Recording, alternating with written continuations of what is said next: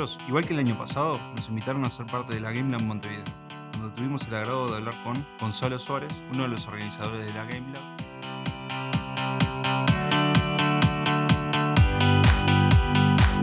Hola Gonzalo, ¿cómo estás? Buenos días. Buenos días. Eh, contanos un, po- un poquito de vos, quién sos y qué es lo que haces un poco. Hombre, nunca, nunca vale uno ni saber quién es ni todo eso, pero no, básicamente soy un individuo que lleva muchos años desarrollando juegos, hasta hace siete años eh, que paré, eh, o seis años, eh, pues toda la vida. 30 años desarrollando Sí. juegos. Y bueno, y veo que estás eh, involucrado con toda la parte de la Game Lab, que es el evento que estamos hoy acá en, Monte- Sí. en Montevideo.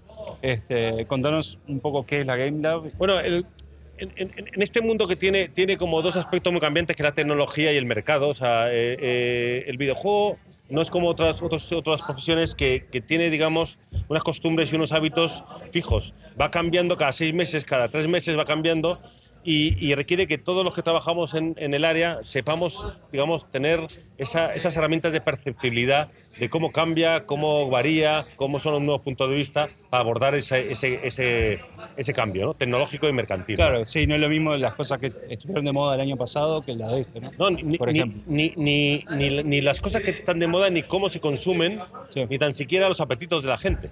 O sea, eh, cambia radicalmente todo en muy poco tiempo. Y eso requiere, que es muy apasionante y muy interesante, pero requiere herramientas para que los profesionales puedan tener no solo un contacto con esos cambios, sino que además haya cierta, cierta, cierto intercambio de ideas entre, entre, entre gente oriental con occidental, Claro. europea con americana, eh, para enriquecer mucho más el, el potencial, y se nota mucho.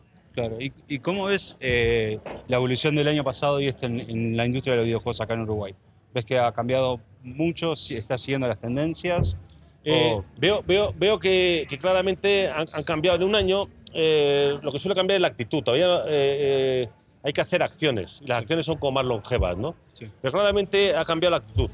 Y, y creo que además eh, Uruguay, eh, que es paradójico porque siempre es un país que tiene una desproporción tremenda entre su protagonismo mundial y su, y su dimensión Sí, de población. Sí, sí.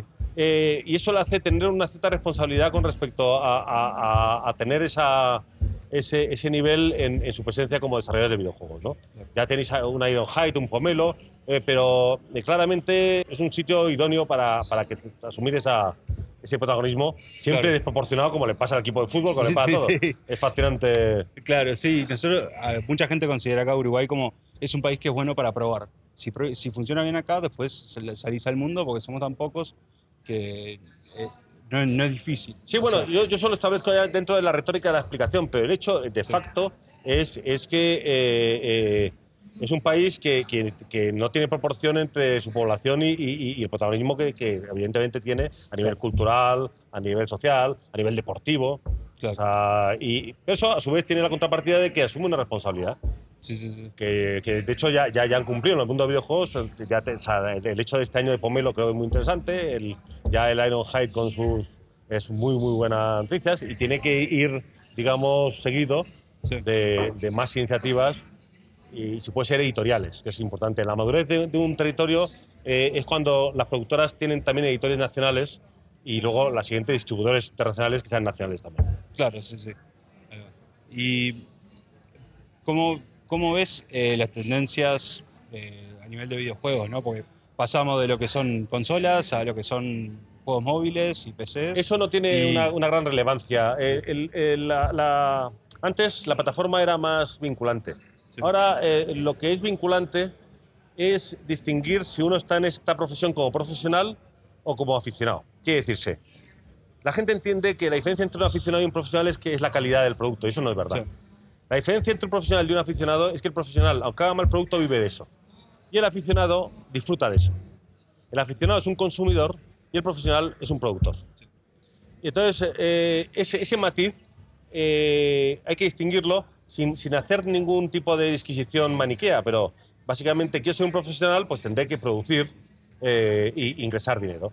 Quiero Claro. ser un aficionado eh, brillante que hace obras de arte, cosa que está muy bien también, Sí, sí. pero soy consciente de que entonces me dedicaré de una forma más autónoma a hacer Claro. algo sublime, porque no me importa el que me reingrese o no me reingrese recursos. Claro, sí, eh, también escuché un poco de la charla que, te- que tenías hoy con, con Pablo Regalini y Sprex Sí. Y y, estabas hablando un poco de eso también, como que el, el que está en la industria de videojuegos tiene que amar hacer videojuegos y no preocuparse por la cantidad de horarios. Bueno, yo no y- digo lo que debe o no debe hacer. De hecho, eh, vivimos desconcertados y no va a ser yo el que diga lo que debe hacer alguien o no.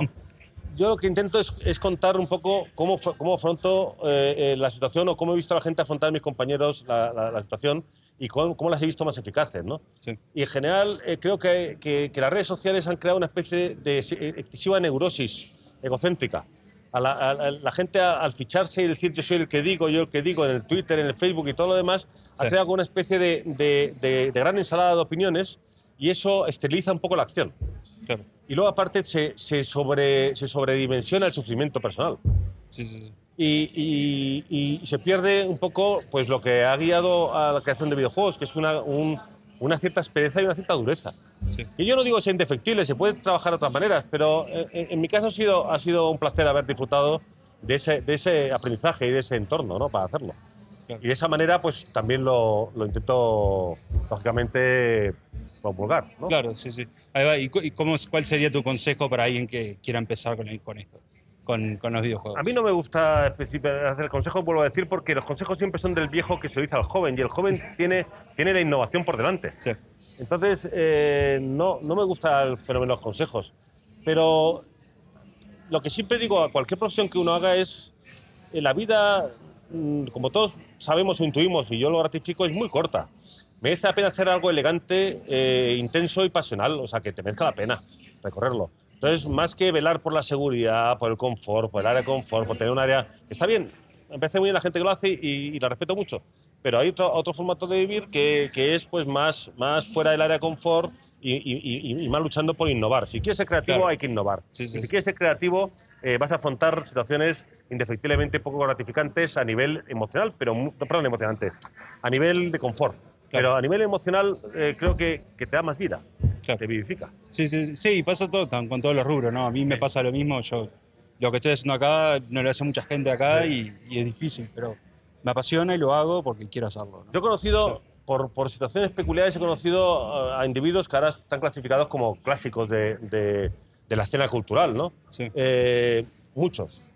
Y, y- y todos, todos, cuando hablabas con ellos, lo que hacían es una especie de, de, de ensalzación, ensal- ensaltación de, de los momentos en que estaban eh, como, como independientes, luchando en el anonimato Sí, y, sí. y- y- digamos, maltratados por el entorno. Todos, todos echan de una manera peculiar de menos esa, esa pasión y esas ganas, ¿no? Sí. Eh, porque de hecho, yo no estoy nada en contra del éxito, me gusta el éxito, pero el éxito mata al individuo. Claro. El éxito te sobreconciencia a ti mismo de tu personaje, eh, tienes que ya rendir cuentas a una sociedad que, que te lo demanda y, y- y esteriliza esa libertad más creativa y luchadora. ¿no? En Claro. cambio, el estar bajo una situación incómoda no siempre, yo creo que es muy creativo. Sí, sí, sí. Eh, es muy poderoso. No que no, no decir que recomienda a todo el mundo estar en esa situación, no. Claro, no, no. Pero que por lo menos si estás en ella no, no, no reniegues de ella porque te da una- un, un- un poder que, que el, que el acomodado no tiene. Claro. Bueno, muchísimas gracias. Un placer.